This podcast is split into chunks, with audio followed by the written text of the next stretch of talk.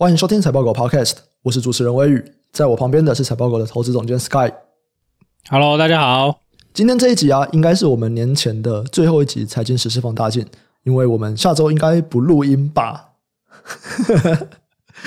下周应该就放假了吧？就不录音了啊？好啦，反正下周五大家也不会听 Podcast 吧？对不对？大家都出去玩了。跟你讲，真的听 Podcast 的人，还是在通勤的人，你只要不上班，诶，就是没人听，真的就这样子。像那个上次是什么时候？跨年的那天，那个礼拜一也是没人听，好不好？所以下周五放假，那我们也跟着放假，我们提早放假也不录了，这样，这样我们就没有办法去讲那个诶台积电的这次的法说会，我们来不及嘛？它是在礼拜四下午，但我们是礼拜三就录音了。那这样子台积电法说会有什么东西的话，如果真的很重要，我们年后录音再来讲啊，不然就是看有没有机会啦。啊，放假有没有心血来潮？啊，如果真的。突然很想讲话，好不好？就是太聒噪了，想要讲话一下。好，那我们再来录个音。在上一集啊，我不是有聊到说我的那个机车，然后就停路边，然后被刮到嘛，对不对？就是应该要去停付费停车场，有没有？也就会有听众留言，他说：“说不定我的车就是嘟嘟房刮的啊。”哎，这我就不知道了。暗黑兵法，哇，想不到。讲到计程车。你知道我最近搭一个计程车，哇，这个司机是我目前搭计程车以来遇过最健谈的司机啊！我一上车讲完目的地，他就说：“你知道我为什么来开计程车吗？我是在三年就要退休，就会公司倒闭啊，只好来开计程车。”我想说，嗯，哦，好，就是 我不知道关我什么事啊，我也不太需要知道这个讯息。不过没关系，我就说，哦，这样子哦，哎，不过你看起来就是开蛮久了，这样。他就说：“哦，对啊，因为他。”之前他就有在兼职开计程车，所以他计程车已经就是从他在职的时候，他就是做两份工作。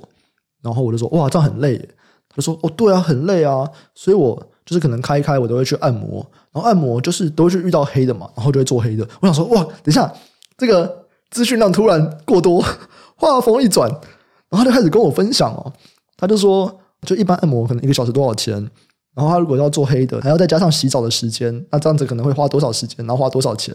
然后跟我分享说，他之前还有晕船，然后晕船他就是一个礼拜会去两三次。那你这样子一个月就是花几万块在那个女生身上，然后他还有找固定的等等，就是 因为我是要上那个重训教练课，然后我就是在计程车的车上啊，我就听到了非常多他跟我分享他的休息 排毒的经验，聊聊他也说。他就是按摩完以后，他就去接他的孙女下课。我说：“哇，是有孙女的人啊，对吧？”然后在那边跟我聊，他就是在开计程车的休息时间去各种按摩店，然后还有找固定的。然后对方想要结婚，他不要，因为他觉得他的头顶一定会很绿等等。他这个心情转折，我觉得非常的乐于分享。你这个计程车司机也太啰嗦了吧！就我一直在想说，哇，等一下这个画风资讯量过大了，承载不住。哎，我是不知道你是去哪里上教练课啦？嗯、林森北路 没有没有了，我在松江南京上教练课。是好，我们来聊一下这礼拜的几个东西吧。其实我觉得这礼拜啊，我在我的身边的朋友在聊最多的，其实就是在美国举办的最大消费性电子展 CES，它是在拉斯维加斯举办嘛。然后这个展它其实就是一个。各家电子厂商的火力展示，真的是火力展示。反正各家的电子厂商就会把他们最新的一些产品，或者是样品，还有一些比较概念性的产品，全部都会展在那个地方。然后在去年呢，它是全线上；今年呢，因为终于比较解封了，所以它今年线上跟实体都有。那这也是在恢复实体展会以后第一个科技产业的最大展，参加的厂商啊有三千家以上。包含 Intel 啊、AMD、NVD 啊、三星、Sony、LG、Google 等等，全部都有参展。那台湾工研院、宏达电、裕创、威刚等等，他们也有去。所以我们可以来聊里面的几个东西啦。那我自己看到我们产业顾问里面在聊的，就他们蛮蛮关注一个，就是 Sony 跟 Honda 他们所合资的这个子公司，他们有展一辆车。那这个车它还是这个概念车哦，它的里面那个马达什么的，就很像，还不是他们自己研发的。对，不过。这辆车就是一个他们所提出来的一个概念。那这间公司它是一个怎么样的公司？简单来说，就是就 Sony 不会做车嘛，但他们也想要跨入到电动车里面。那 Honda 它是传统车厂，但它可能对于电动车里面的很多软体的东西没有那么厉害，所以他们就合资了一间子公司。那这个子公司他们是有完全独立的研发团队。简单来说，这个子公司他们会定一些车的相关规格，然后请 Honda 来造车，然后由 Sony 来提供这个系统。不过，这也不代表说他们的电动车就是全部在这个子公司做，没有，他们还是会做他们自己的电动车。那 Sony 也还是会供应其他的车厂，所以等于说这个子公司就有点独立运作了，有点关系企业这样子。那为什么我会看到很多我们的产业顾问在聊这个？主要就是因为它的车身内外啊，共配备了四十五个镜头感测器。就镜头跟感测器加起来四十五个，那其中镜头很像是绝大多数这样子。有几个点是可以观察的点。第一个点当然是说，这个镜头规模、感测器规模，其实在电动车里面算很大的。那以后会不会就是这么多？第二个就是一个软体公司跟传统的造车厂，他们一起来开一个子公司，未来这个模式如果成功了，会不会被大量复制？举例来说，就小米跟小鹏这样。对，他们会不会也合资一个子公司？然后韩国会不会三星？诶，他也跟比如说起亚汽车，他们也合资一个子公司。那如果真的这样做的话，整个电动车产业看来又会是大洗牌一轮呢、啊？哎，不是，也不止这个吧？我是觉得啦，嗯，Sony 造车就感觉上面会装一个 PS 五对不对？就跟你打电动是一样的。你你说在车子里面装电动这样？对对对，有点这种感觉。至少车载娱乐，我想一定是没问题啦。哎，对耶，如果像这个样子，很多电动车像特斯拉，他们都会说他们的优势主要是在于他们这个电源管理系统嘛。对，如果今天 Sony 跟 Honda 他们合资子公司做电动车，电源管理系统谁做啊？不知道，我我觉得是 Sony，但我没有去看，我只是觉得，哎、嗯，这个听起来，因为之前就有在传要做嘛，对对，就感觉不是、啊，也不是感觉啊，反正就是车子就未来就是变成电子产品的一部分。没错，没错。简单来说，就是一场 超大台 iPhone 走在路上。对啊，啊，只是说你今天是拿哪一个牌子的手机嘛？对不对？嗯，Sony 的手机，哎，Sony 以前有出手机吗？有啊，有啊，现在也有吧？对，只是后来出比较少嘛。嗯、对啊，我是说，就是看起来这个车子已经变成在 CES 上展点，就是你这个电动车时代看起来就是很明确嘛。然后大家现在在看，就是说，哎，百家争鸣嘛，大家都在做这个电动车的状况啊。只是说说你做的这个，大家讨论度很高是。哎，你不觉得他弄得真的很像游戏的赛车吗？我不知道你们看到那个大家拍的那个图啊，嗯，然后又是 Sony 的关系，我就觉得哦，好像在打电动。他是不是把他那个 PS 的那个游戏转移过去的那种感觉？我觉得最像电动的应该是那个福斯吧。那福斯之以前就有出了，福斯一直都有出电动车啊，ID.4。大家去看这次那个 CES 展上面福斯的电动车，它就是一台超大的显示荧幕啊。因为它的整个车就是，就你可以变各种不同的花色啊，然后变各种不同的就图案什么的，还有 QR code 放在上面，它就是一个超大的荧幕，你就想象整个车壳就是荧幕这样子。我在想，真的有人会想要开这种车吗？B N W 也是啊，对啊，B N W 也可以变化，只是福斯那个是可以迷彩的，对对对对对 B N W 好像没有变成这样，但不管怎么样，现在的哎颜色好像已经变成这个，就是怎么讲？就买他们这个概念车，就如果我们现在看到这些概念车，就有点像我们去玩那个电动跑车游戏，然后你可以随意改的，对不对？就是你那个颜色是可以变化，就跟你手机的桌面一样啦。这真的是卖点吗？你会想要开一辆车，然后就至少是一个噱头吧？诶，这个车你这个直接撞一下，啊不是嘛？它至少一直换，就自我感觉良好啊，每天颜色不一样嘛。就像我的机车被刮了啊，算了，刮就刮，对，大不了重新去烤漆补一补，诶这个荧幕刮一下啊，整个荧幕换掉，整个车壳换掉。对啊，就是大家会怕啦，对不对？你以目前的这个状况来看嘛，对不对？你大家会觉得说，哎，这东西可能很不耐用，对对不对？天知道它到底是不是真的很耐用，因为目前大家没有人用过嘛。嗯，那至少这是一个好的方向嘛，就是。哎，这个以后烤机场可能会很难过啊！大家都自己今天心情好就改成红色啊，反正心情不好就改一个蓝色啊什么的。那好过的有没有可能是这个包膜厂？以后就不是全机包膜，我是全车包膜。对啊，以后你那个什么，大家手机新买的不知道去什么贴膜？对啊，对啊，对啊。以后就是买车，你就要贴膜哦。你看来可能会贴到死哦，我可以全都用手贴，超大台，真的贴到死。可能是那个镀膜啦，我不知道你们开车现在有那种镀膜嘛？就就是你的那个烤漆上面镀一层透明的膜，这样子，说不定这未来很夯啊，对不对？啊，反正撞到一定是没救了啦。但是如果是只是刮伤那个，应该可以，应该没问题。所以。虽然说这个是 应该会衍生蛮多新的东西啦，对啊，我觉得电动车这东西真的很有趣，因为就如果把它当电子产品的话，其实我觉得还真的是超多东西可以玩的。对啊，而且很有趣的事情是，它是消费性电子展，可是所有的车厂全部都有参加，几乎全部车厂都有参加这次的消费性电子展，而且汽车也是大家最关心的地方。这个其实蛮有趣的，因为一般来讲，我们会说车用跟消费用它是两个不同的市场嘛。不过今天就是这个所有的车厂都去了消费性电子展，而且它也真的就是大家最关注的重点。是，所以就是可以看得出来啦，电子厂就把它当做是下一个，就是有点像出口嘛，嗯嗯，消费的出海口，嗯，那它就是一个巨大的手机啊。就是每一次看这种新展，他们推出的新产品，就大概可以知道说。大家是在往哪个方向做移动啊？所以我觉得看点有很多啊。其实我们刚刚提到那些可能是新品牌嘛，嗯，对，那或有一些是既有的品牌嘛，那还有很多我觉得很有趣的东西啊。譬如说，那么充充电桩也是攒一大堆新产品，嗯嗯嗯。你说这个看起来就是你基础服务也一堆人在推，大家都想要攻这块饼啦，我只能这样说啦。红海也有去嘛？对啊，红海也有展不少台啊，展了两三台啊，展了一个有很有趣的东西，还展一个农农用的车子，诶哦。你说那种耕作的机器之类的，哎，对对对，就是电动的农用机这样子。嗯，他们还有在这次里面去讲跟那个嘛，跟 NVIDIA 的合作，就是会去做这个自动驾驶车用平台。对啊，我觉得就是很多这种新的合作或者新的产品都会在这边就是秀出来吧。哎，其实还有一个很有趣的，越南那个 VinFast 也有趣啊。嗯，可是他这次还有推电动脚踏车，嗯，怎么有点不一样？哦，电动脚踏车。现在在推这个，就是反正你只要跟什么电动车啦、电动脚踏车啦，就各各样新的东西，我觉得都会在 CES 上面推出，就是真的是很有趣。今年是真的超多的，嗯嗯嗯，甚至还有那个啊，挖土机啊，还能超酷的啊，拖曳机、曳引机也有电动的啊，电动的。哦，哇，真的是什么都要电动诶。我记得 Elon Musk 说过，他说人类所有的交通工具，除了火箭不能用电动以外，其他全部未来都会被电动，对啊，对啊，甚至是那个。卡车哦，嗯，我不知道大家知不知道 Caterpillar 啊，就挖土机嘛，俗称小山猫啦。嗯，对，竟然出了一台自动驾驶的，超酷哦！真的哦，你说自动驾驶的挖土机？对啊，超屌的 哦！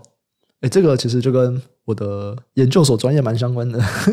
它场域其实比较小，比较适合自动驾驶。我觉得，哦，就我研究所找老师当时的梦想就是要做无人化工地，所以其实我们有蛮多的他带的硕士跟博士。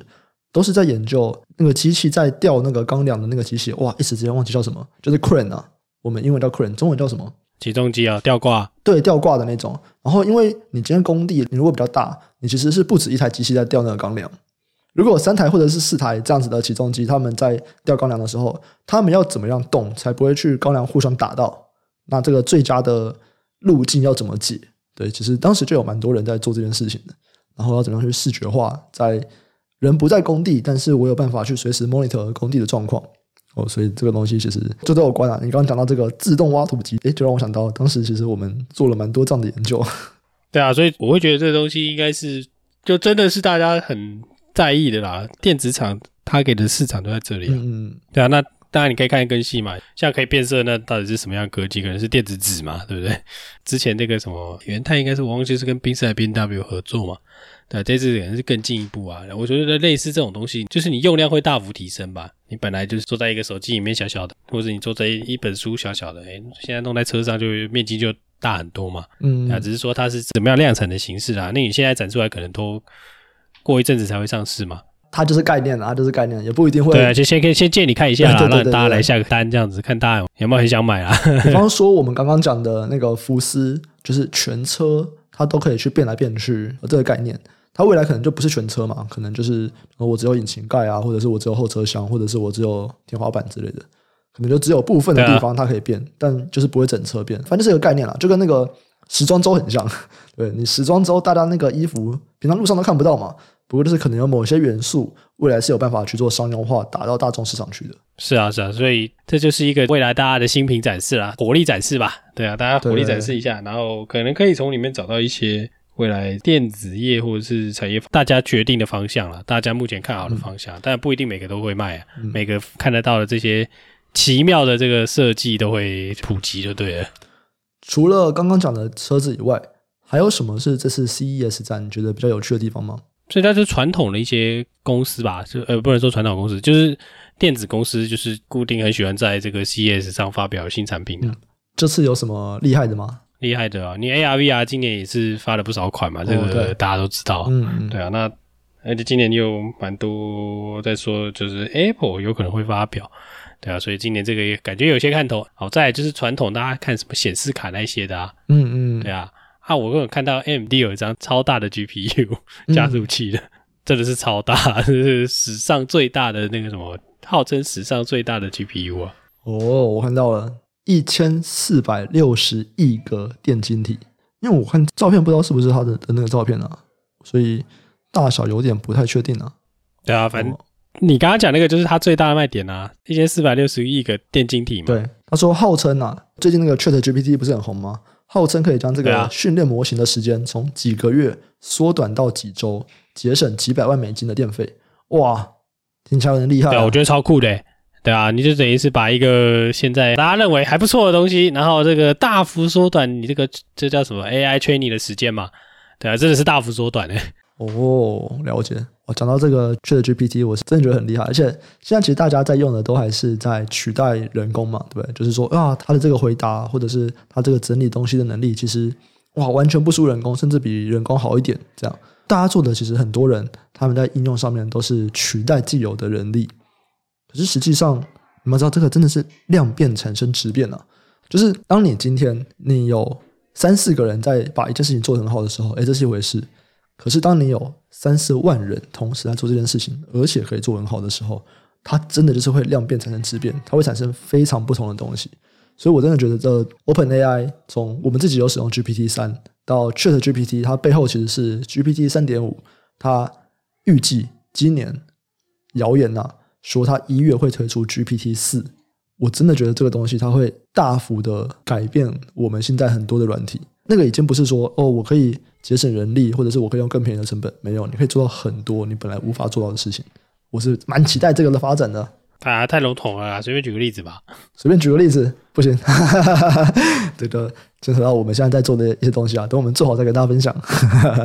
大家看官网啊，用了就知道啊。其实这种软体的变化，主要是因为硬体的这个，就是你软体的升级，其实是来自于硬体的效能的这种改善嘛。对对对对，对啊，它其实是息息相关的啦。我们都知道嘛，第一台的触控型手机是 Nokia 嘛，其实不是 iPhone。慢的可怕，对，没错。啊，当时就是因为硬体的技术太慢了，所以 Nokia 没有起来嘛。哎，后来其实 iPhone 前几代也是很慢啦，不过当时的技术已经有办法到比较快的程度，大家比较可接受了。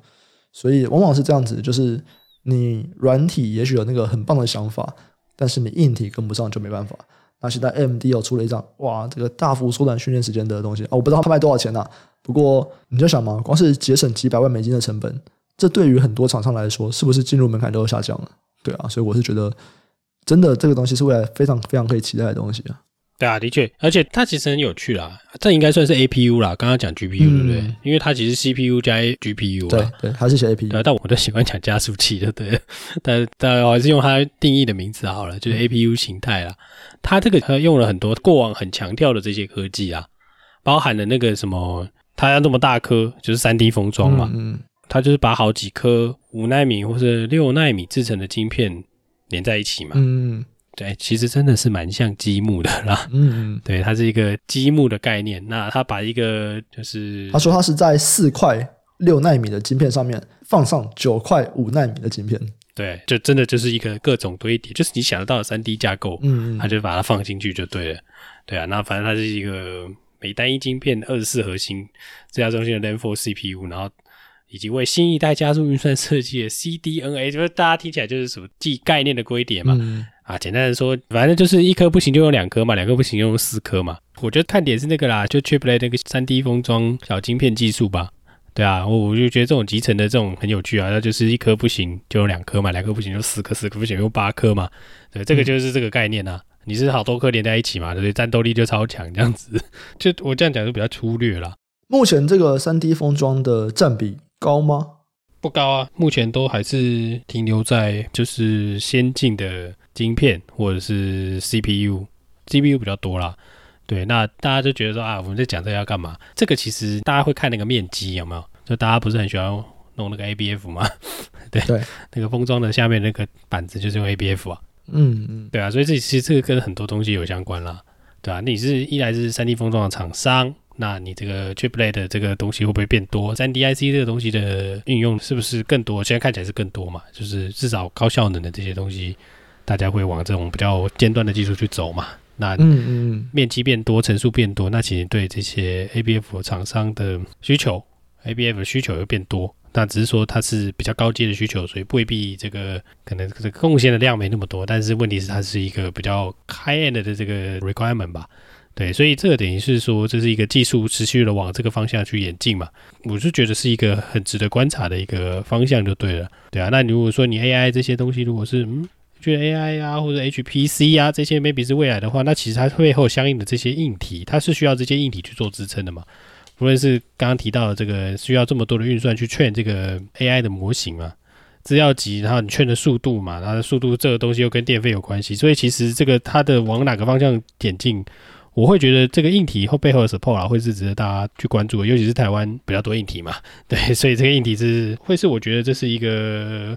我会去观察重点吧，它里面用到的这些东西。嗯嗯嗯，那么这边就是看一下 CES，看一下说，哎，未来各家厂商他们目前觉得的趋势啊，或者他们发展方向是什么？毕竟头都洗了嘛，对，他们 未来大概就是会往这个方向走了。没错没错，宏基出了一个很有趣的，一边骑车一边用电脑那个。哦，对啊，就是其实很多，因为大家工作不是都会一直坐着，可能没有很健康嘛，对不对？所以开始有这种升降桌啊，哎，你可以站着办公。然后我之前有看到有人就是把那个有厂商出，就是把桌子放在跑步机上面的，对啊，你这样子你就是可以边走路 边走跑步机，然后边办公。那宏基也出了一个，它就是把办公桌放在飞轮上面，所以就是边踩飞轮边办公。这个 不知道需求高不高啦？它可以充电，它可以充电，不然其实我觉得，嗯，嗯，充电是不是？你你说跟仓鼠一样，就是在那个笼子里面跑步，然后就发电对，就是那样子。因为我觉得超无言的。你看，你这个公司员工不只是工作，你还要帮公司发电。我是觉得这东西真的有搞头吗？我很认真的，因为其实我也没有，我只有在一间公司看过，就是跑步机办公，就是真的有公司买。我只有在一间公司看过。那其他的我真的没看过。不是你那个跑步机是没办法发电的吗？对啊，没办法发电。不是你发电不可能是主要需求吧？你不可能一间公司不是啊？人家现在就是大家就是要下班前要发十度电。对啊，就是要这样子啊！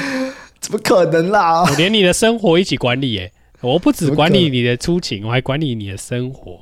我怕你今天消化卡路里不够啊！我觉得不太可能。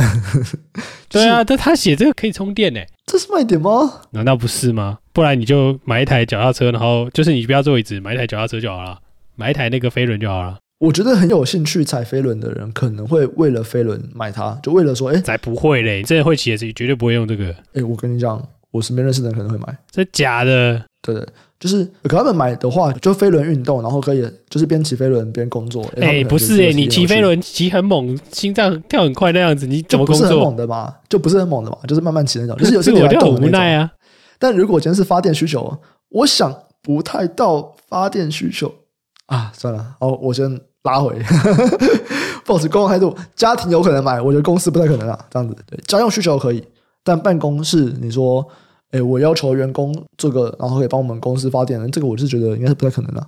没有，帮公司发电是有点那个了，是有点太过了。但是这个重点是，这个东西到底怎么讲？就是你如果一边骑，或者是你一边跑步，大家怎么工作？嗯，就是不行啊。啊，对啊，你看嘛，现在就是慢慢的，你就认真工作两小时，再去健身房就好了。没错，我就是搞不懂啊，我这我是真的搞不懂。就你说站起来站着工作什么？你说那个升降桌站着，对，我觉得 OK，这没问题。这个有的时候是促进一下你的协议方循环。科技公司现在几乎每一间公司都是升降办公桌嘛，那我们也是，所以我就说我看过非常非常多的升降办公桌，这没问题。跑步的那个这么久，我只看过一间公司有一台。啊其他公司我从来没看过。好，欢迎下次看一下这个东西有没有搞头。如果宏基要赞助我们一台，我们就试用一个礼拜。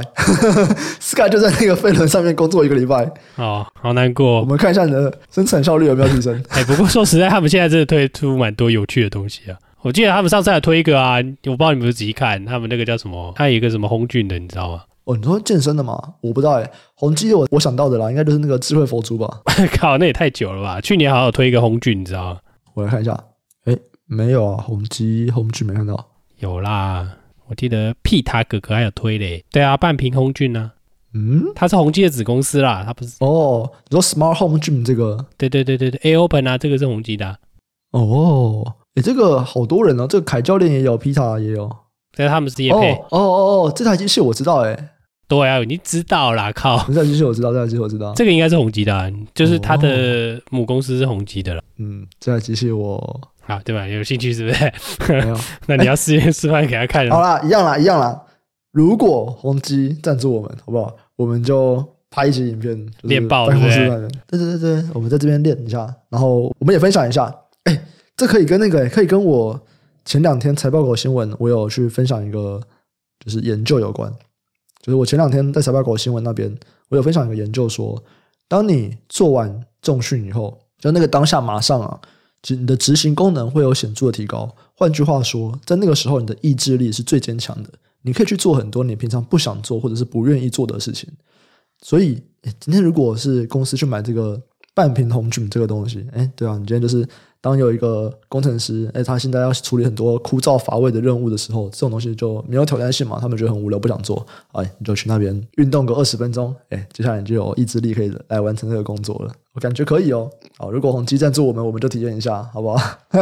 我是觉得蛮有趣的啦，不是，我就是觉得他推出很多这种新的，我我说实在，我不一定知道它的卖点在哪里。就我因为我不一定会买啦，嗯、我说实在，但就是你就是看得出来它很有趣就对了啦。我讲真的啦，宏基也不一定知道啦，反正反正就是出出看吧，我猜。对啊，就很有趣啊，就哎这东西哎，你看得出来这是一个有趣的东西，那你也不知道他说他对会不会卖得到非常好，嗯、但是它至少是一个、嗯、就是公司出了一些有趣的硬体，那你就会觉得、嗯、哦很酷哦，这种这种感觉就对了。对啊，好了，这两个你办公室可以添购了，好吧？他如果愿意赞助的话，你可以拍那个。对啊，电报赞助我们就用，真的赞助我们，我们就测试一个月分享心得。你会分享那个什么健身房练完以后，你还有什么意志力去做任何事，就是表示你不够累啦。不然下次我们去练一下，然后我保证你没有任何意志力可以做任何事，好不好？你只要回家睡觉。啊，我当时在录那个财报狗新闻的时候，其实我就有在想说，我要怎么样去讲这个，因为他研究他其实有分轻度、中度跟重度。那最有效的其实是中度的重量训练，对吧？可是我要怎么样跟别人解释中度呢？它的中度是五十到七十 ERM，然后大概运动二十到三十分钟。哦、我要怎么样跟大家解释？不是嘛？这个太轻松了吧？对不对？你这是重训吗？才做二十分钟？对，走，就至少做 一百二十分钟，对不对？我们做三十组就好。对，我就看你还有什么意志力可以做什么别的事情。人家研究这样子嘛，二十到到三十分钟，好不好？它是。根据十六篇的统合分析啊，对，我觉得蛮有趣的啊，只是因为这边讲起来有点复杂了，包含说什么叫 ERM 都要解释啊，所以我那个财报我新闻那边，我这边我就没有提了。不过如果有人想知道的话，好不好？我这边补充一下，它是五十到七十趴的 ERM，然后你可以做不同的动作，然后就是每一组可能做八到十下，中间如果休息个两分钟，加起来二三十分钟，哎，这样就差不多了。好了，我们先进到下一个主题，立法院啊，在十号三读通过了温室气体减量管理法。然后他们把这个变更名字啊，叫做《气候变迁因应法》，它确立了二零五零年我们要达到净零碳排这个目标。其实，在前两年也都讲过了嘛。虽然说 这几年的台湾的碳排量其实还是上升的啊，在我们讲完这个目标以后，碳排持续的上升。不过我们还是这样讲，好吧？二零五零年我们要达到净零碳排。那法案呢，它只有定定这个长期目标，所以其实在野党他们有说，哎，啊你。直接定个二零五零年，然后我们就只有二零五零年，就是当下才见真章吗？有达到还是没达到？哎，不行吧？我们总有个短中长期的目标吧。所以他们有一些主张，呃，可是没有通过。这次通过主要还是在这个二零五零年的这个 deadline。那这个办法里面呢，它其实就是一个母法嘛。那现在已经三读通过了，接下来会定各种的不同的子法。其中一个比较有趣的就是碳费。就 Sky 要不要先来解释一下什么叫做碳费？它跟这个碳税又有什么差别？你就是用多少碳排就付多少钱啊？对啊，这反而很难解释，因为就很奇妙，就是你它会放算一个排碳啦，对对，然后反正你就你排多少就付多少喽。那碳税呢？一样的意思啊，不是吗？这样是不一样的哦。不是啊，一个是付付钱使用碳嘛，一个是你排超过了然后课征税嘛，不是吗？嗯，对啊，我个人理解是这样啦。哦，对啊，我我把这两个当时都很就是很类似的概念，但我想我知道一定是不一样的啦。嗯，对啊，但我会觉得说这个法令就是很明确告诉你说，你这个排碳要付钱啦。嗯，可是我我自己在研究，我发现这个东西的算法还是就很奇妙，就对了。对，其实就在一个名词的定义上面面会不太一样了。不过的确，它都是在讲说，反正你排碳，你就是要付钱，只是这个钱它是由谁来定，然后你要给谁，这可能会不太一样。所以目前这是我们的这个执法，它是说，哎，我们要来有这个碳费的方案。但是环保团体他们就说，呃，如果我们只是这个样子的话，全球的碳定价大概在二零三零年会突破每吨一百美元啊。我们目前的这个碳费方案，它是没有办法承载的。所以环保团体他们也要求财政部必须要提出一个碳税的计划，台湾要先实现所谓的碳费先行，后来要再衔接碳税。不过这两个定义其实，如果大家上网查一下，有些人会说，诶，这两个东西就是同样的东西，所以可能要再去确认一下，说，那那这个环保团体他们所讲的这个定义的差别在哪里？不过简单来说啦，应该就是说，呃，碳费可能会收的比较便宜吧，可能就是没有办法达到国际标准这样子。不过我觉得不管怎么样，看起来台湾也开始了，欧盟已经讲一阵子了嘛。对啊，欧盟要克了，欧盟确定是要克了边境碳税。对对对，那现在哎，台湾也要开始克了，所以我觉得这件事情真的是越来越真实了。嗯，关于人类要逐步的走向近零碳排这件事情，越来越真实了。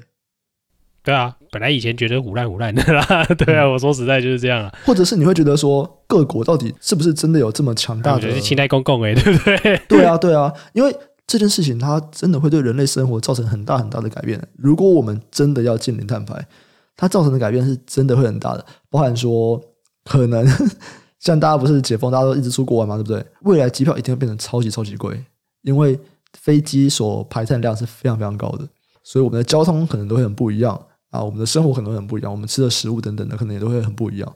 所以，如果我们真的人类社会如果要达到净零碳排，那个生活会是我们目前生活所无法想象的生活。不过现在看到各国政府都开始在做这个，真的会觉得说，哦，突然越来越真实的感觉。对啊，我我也是这样想了。但我就觉得，就是现在大家在讲这些东西嘛，就是说，比如说什么碳费啊、碳税啊，然后这个碳排要降低嘛。但但实物上，我自己去看他说，哎，现在还不知道哪个算法是确定的，就对了，不知道怎么算啊。嗯嗯，对，就是有很多种算法，那每个算出来的答案都不一样。那不知道哪个是对的，那也没有统一的，大家决定这个 A 方法算出来就是对的，哎，B 方法可能不对，这样没有没有这种东西，所以现在也变成是说，哎，到底是哪一个？那大家只是先做一个，就是哎，可能 A、B、C 三种方法中间的交集，我现在弄一下，对，嗯嗯对，这个譬如说啊，我少丢垃圾啊，这一定没问题，对不对？我这个资源回收啊，这一定没问题，像这种，对啊，那所以现在目前感觉，我觉得还是很初期啦，他至少嗯政府已经会开始有这种。法令要开始有，反正只要有开始 penalty，大家就会害怕了，都要罚钱吧？对对对，要付钱。然后就开始有各种的新的商业机会出现了。比如说，这次要有这个碳排查的登录管理办法嘛？那碳排查要怎么盘查？谁来盘查？对啊，你要装什么软体，对不对？怎么样才可以监控你的碳盘？对，没错，没错，没错。你马上就可以把这种，比方说现在人力资源啊，哎，那个有没有上班，有没有打卡？这个软体可能要登录在哪边？哇！未来就会有这个排碳相关的这个软体。对啊，我觉得最奇妙的是要怎么样监控我丢垃圾，这个真的超酷的。智慧型垃圾桶，对不对？对啊，就我们这个开玩笑，但是这个东西是真的，我觉得计算上了还有一些蛮多细节可以进一步的研究跟理清吧。没错，没错，没错。我觉得在接下来应该就会看到很多了，因为就像你说的嘛，哎，罚金一旦出来，哦，这个 反正要付钱，大家就会懂了，大家就开始认真在乎它了啦。这个就是这个 incentive 非常容易驱动，嗯。那再来，我们还有一个我觉得也蛮有趣的，就是最近麦当劳要裁员了。对，诶，麦当劳裁员蛮有趣的点啊，就是之前我们看到很多科技业裁员嘛，那到现在，诶，我零售业开始裁员，然后前阵子应该也是这两个礼拜吧，高盛裁员三分之一，对吧？上一次裁这么多的人就已经是金融海啸的时候了。哦，所以是不是这一次的这个？经济所谓的衰退就逐渐扩大了，有没有？我们原本可能就是说，哎，制造业可能产能利用率降低啊，然后开始这个 overbooking 的状况，因为制造业比较容易有 overbooking 啊，然后他们比较有可能说，我之前的订单很多，而且突然全部没有，也到现在连餐饮业也开始裁员，它是不是已经开始逐步的扩大到各种不同的阶段去了？我我会觉得的确是有在扩大了，因为其实你看最近的那个服务业 PMI 是往下的嘛。嗯，低于五十嘛，我记得应该是低于五十。最近这个月的，anyway，就是很多人把麦当劳裁员跟科技业裁员就觉得是一样的事情啊。但我的重点是觉得说，我觉得是不一样的事。嗯，对，因为我们不知道我们有一集不是有提过那个，我们就跟那个 Gypto 的那个人聊天吗？他不是在讲那个薪资费用？你说 Chipotle 啊，Chipotle Chipotle 这个聊这个薪资费用，他不是说从二零一九年到现在涨一倍时薪？对对对对对对啊！我觉得如果麦当劳，他这个其实不太算是裁员啊，他算是把很多东西，就是那个职位就取消了。嗯嗯，我觉得那个算是一个数位化啦。简单的说就是哦，对啊，因为他去年他在 Texas 有一个超级酷的这个这个叫什么智慧的店。现在台湾其实已经有那个智慧点餐了嘛？对对对对，现在大部分的麦当劳你都可以在那个自动点餐机点。没错没错没错，但就算你是自动点餐机啦。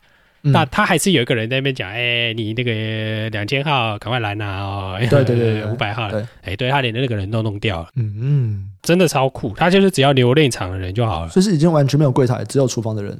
对，看起来是这样啦。你前面的前台人一定会被取消嘛？嗯嗯。对啊，你一定会被视为是裁员嘛？哎，其实你有没有看，就是最近啊，很多在改装的麦当劳，其实你都可以发现，他们点餐的柜台都大幅缩小。哎。现在很少有麦当劳点餐柜台有两个人，你看很多几乎都是只剩一个人，然后他们都是把以前的柜台可能就是很长一条有没有？他们现在就是砍一半，就是短短的，然后只有一个人。他虽然留一个啊，一两个人工的这个叫什么店员去服务你啊，对啊，只是多数用按的，对对。然后你那个自动点餐机可能就是就是六到八台这样子。现在这个看法就是，哎，这些东西跟我一开始这个提到的 AI 是有关系的，对啊，这些这些软体这些 kiosk 啊，你 kiosk 要让。点餐点的很好，那很多东西其实就是，比如说你这些出餐的这些流程什么的，那个未来可能都是由 AI 来负责。哎，嗯，哎，这真的超酷的。那你说这个裁员跟经济形势，或者是说什么大家觉得未来很差，我觉得相关性不大。OK，所以它可能不是经济萧条，反而是人力上涨太多。对，他人力上涨太多，他想要把那个替代掉，因为他人就找不到嘛，他人很难找，他本来就缺工缺爆啊。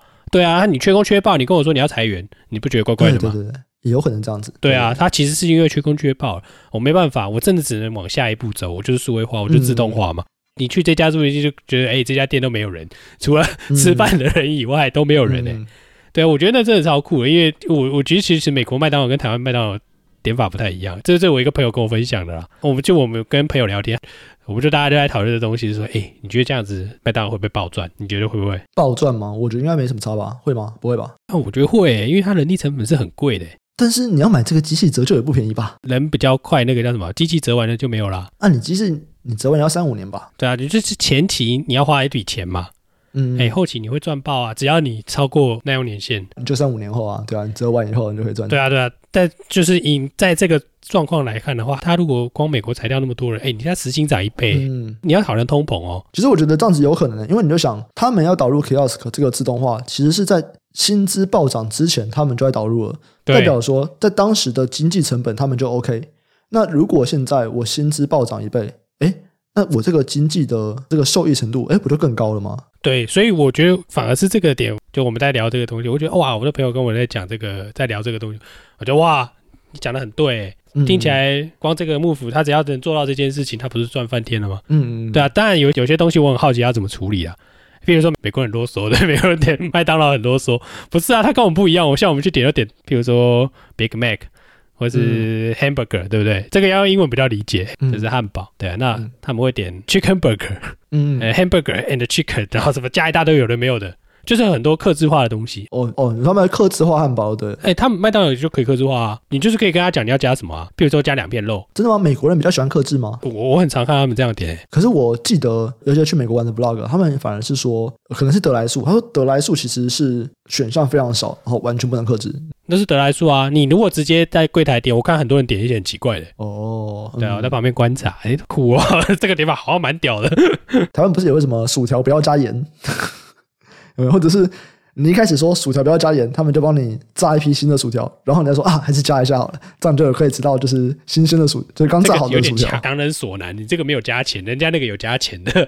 哦，OK OK，嗯，对啊，反正不管怎么样啦，就是有很多这种你要微调的话，这个就从机器上就可能这个设计上就有点困难。嗯嗯，对啊，那可能未来就是 A AI 给你判断一下啊，对，然后就做这个处理的流程啊。但其实跟现在最最大的差别就是说，哎，你现在少了一个。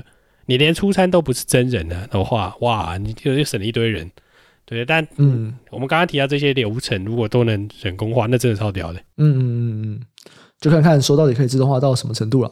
呃，这让我想到我前几天去吃了那个陶板屋，然后我就看到他门口有那个自动送餐的机器人，我想到哇，对，其实之前也是这个东西，大家觉得很有趣嘛，然后很多店都有买，到最后根本就没人在用，就好像不太好用这个自动送餐机器人。所以麦当劳现在是自动化点餐，我觉得在目前他们到点餐这边自动化，哎，我是觉得没什么问题，对啊，我觉得还不错，而且就是你在那个点餐机点餐，你还可以去拿他们那个牌子，然后就请他就是。送餐到桌这样子，对啊，那是目前嘛，未来一定都是自己拿啦。如果照这个逻辑的话，那当然他们 CEO 也是否认这是削减成本嘛。但你就这样的逻辑来对，你如果人力成本占那么高，然后那个薪资通膨又这么高，哎，你做这件事情是不是会大幅的减少它的运用的人工？嗯嗯，对啊。那如果大家都这样做，那嗯。可能要做点别的事了。对对对对，对啊，那所以我会觉得这个东西跟科技的裁员有点不太一样。嗯，至少我不会叫一个自动点餐机来帮我写个 code 这样子。嗯，对，就是科技的裁员可能还是某种程度是被迫了，因为很多的 SaaS 公司他们去年的营收就是非常非常非常差，所以他们有可能就是哦，我是因为公司亏太多钱了，我必须要裁员。那麦当劳可能就不是哦，麦当劳可能是在成本结构这边。我想要做优化，想要改善这样子。对啊，所以我觉得这个是很值得观察，因为在台湾人说会就是工业电脑啊。对，没没错没错。那 AI 那些就是大家都有机会赚的，只是不知道谁会赚到就是。对对啊，Kiosk 这边其实台湾就有有蛮多工业电脑的厂商嘛，相关厂商。是的，所以我觉得就是蛮值得关注这个啦，包含这个餐厅未来是不是就是我们一想的那样了，已经不是了，对不对？嗯，没错没错。好了，那我们这集啊就先到这边。万一我们下周五没有上节目，那就先在这边跟大家预祝一个新年快乐，兔年发大财。诶，大家知道一个冷知识吗？就是越南没有兔年，越南是猫年。啊，我知道，因为我们可能看到同一个人讲的，对不对？最近这个冷知识，也跟大家分享一下，越南的十二生肖诶没有兔，他们是猫，所以对越南人来说，今年呃，就接下来的，我想知道一个真正的冷知识。哎，请说，越南有没有春联呢？完了，我没有过年去过，我真的不知道，真的不知道。可是他们如果还是有农历年的文化，可能还是有春联吧？对啊，那是写越南文还是写中文呢？这都是一个好问题啊！不管怎么样，就是祝大家兔年猫年发大财。好，没问题。爱猫人士表示这个感激，对，然后赞，对对对，表示喜爱。那喜欢这集的听众啊，记得按下订阅，并且分享给亲朋好友，给我们五星好评，并欢迎多多留言给我们，让我们赞你的回馈。有业务合作的需求啊，也可以参考联络信箱。那我们下一周啊，我们会有个特别计划，就是之前请大家 Q&A 的那个问题表单，我们有先录一集了，那大家记得要收听，拜拜，拜拜。